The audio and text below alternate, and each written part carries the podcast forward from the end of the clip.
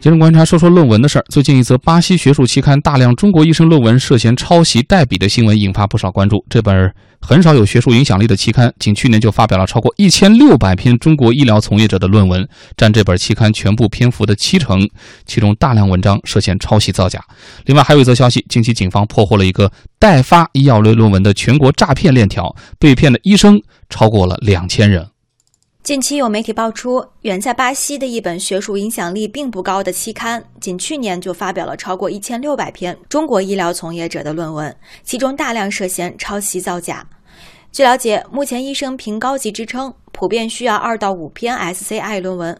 然而，河南肿瘤医院护士曹长松说，临床医生工作任务普遍较重，根本没有精力搞科研，完成一篇论文大多需要三到六个月。去写一些论文，发表论文，确实我觉得对他们要求还是挺高的。因为我认识的一些大夫都五六十岁了吧，然后就进副高就进不上，技术没问题，但论文要卡的很严。因为论文一般注重研究疑难重症，而基层医院更多的是常见病、多发病。郑州新郑市新村镇卫生院业务院长李俊超说：“他整个医院连一个副高职称的医生都没有，基层少，发表也不好发表，这都是常见病、多发病，疑难的咱就没有。”副高这种乡镇医院都很少。国家行政学院公共行政教研室主任朱立佳认为，目前论文在晋升、奖金、评优中占了过于重要的位置，不仅容易出现学术造假，甚至会耽误部分医生精进医术。基层医院它主要的不是要搞研究，它主要的是看病的这种质量。把这个写论文啊、写书啊作为医生评价的第一标准，导致这医疗行业不注重临床。那么，这对于提高我们国家整个的医疗水平、提高医院的质量，呃，可能会产生不良影响。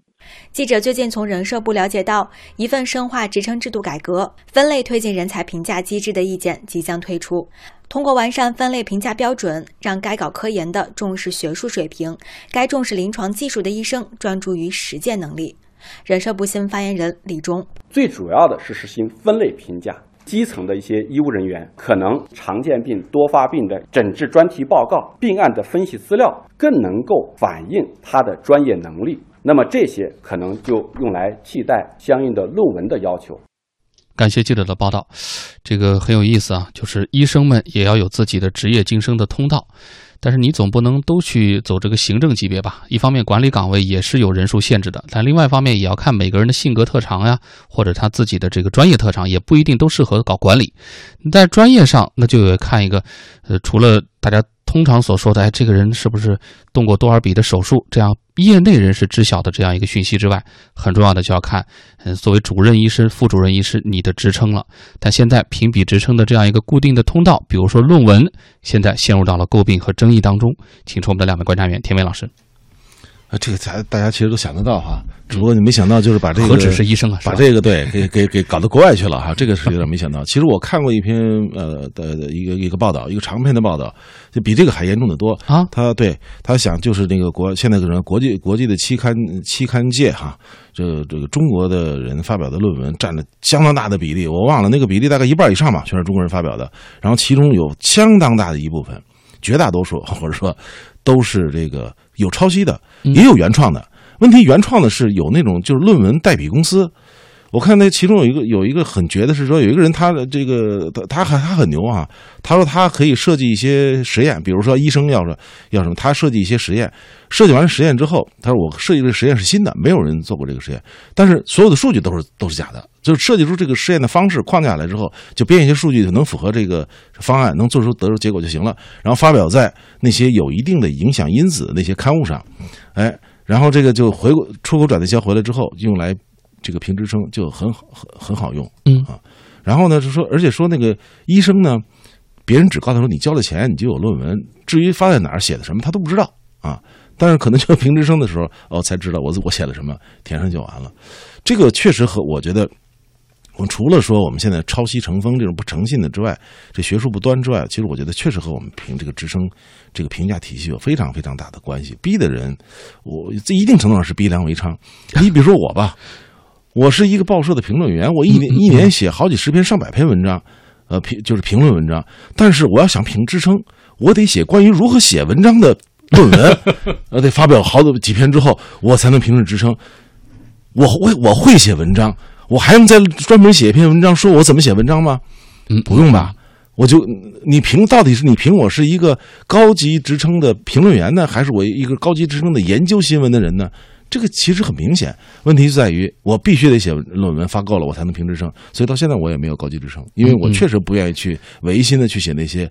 呃，言不由衷的这论文。这跟这跟我们做节目，但是同时要写论文，证明我们会做节目是一 对个道理对莫名其妙嘛，对吧？嗯，嗯，但是您看，您这个表达是比较直接的哈。但是也有的朋友提到了说，你看这个制度可能有它不合理的地方，但是每一个工作门类在具体评这个职称的时候，总得有一个大家都能够。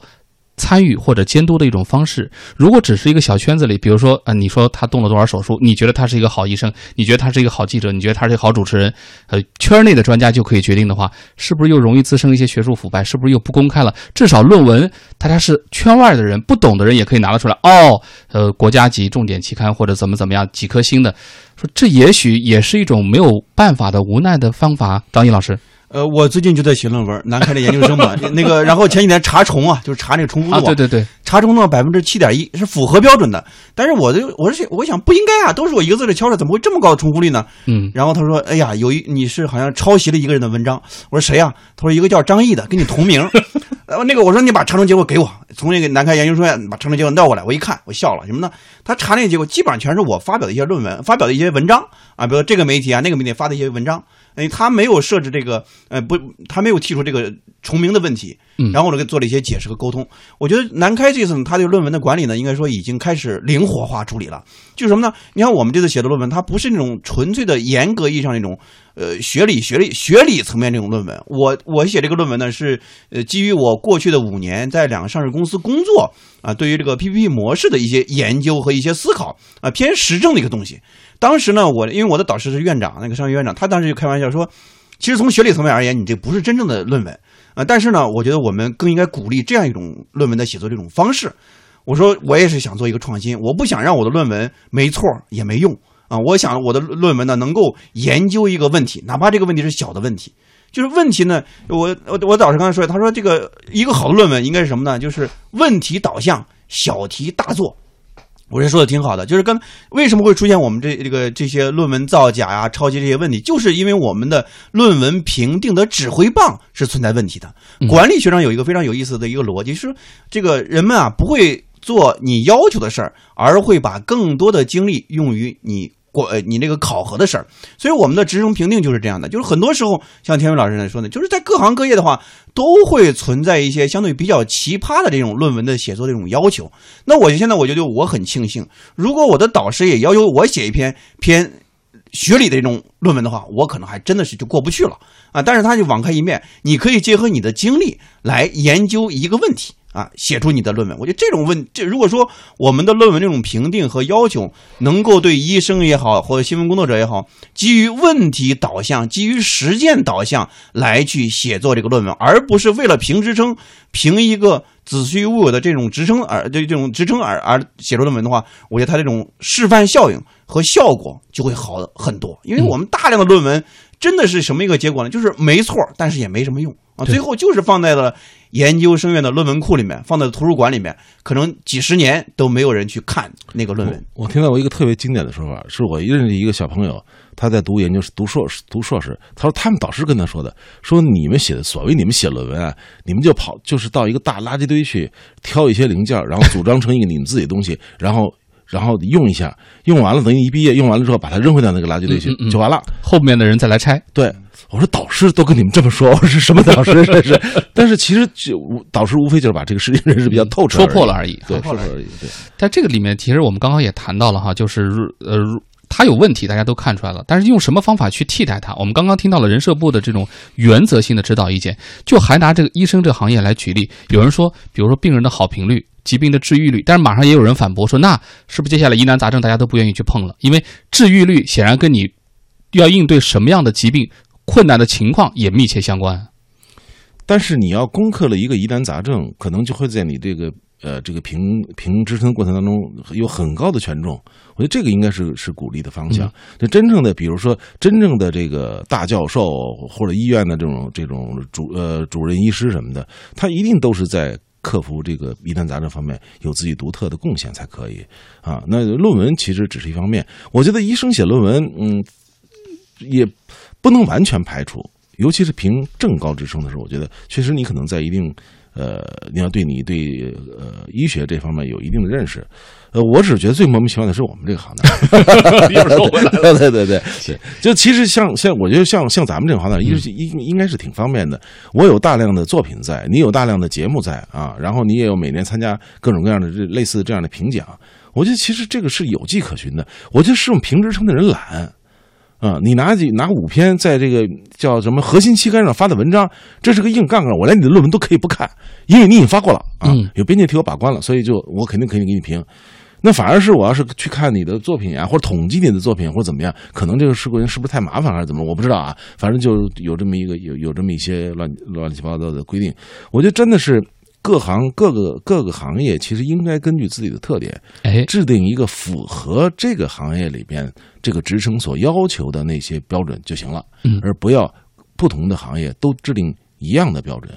对，最重要的一条，就以医生来举例，医生最关键的是救死扶伤，是治病救人的。那么，能不能在这一点最核心的原则上多下点功夫呢？广告之后接着聊。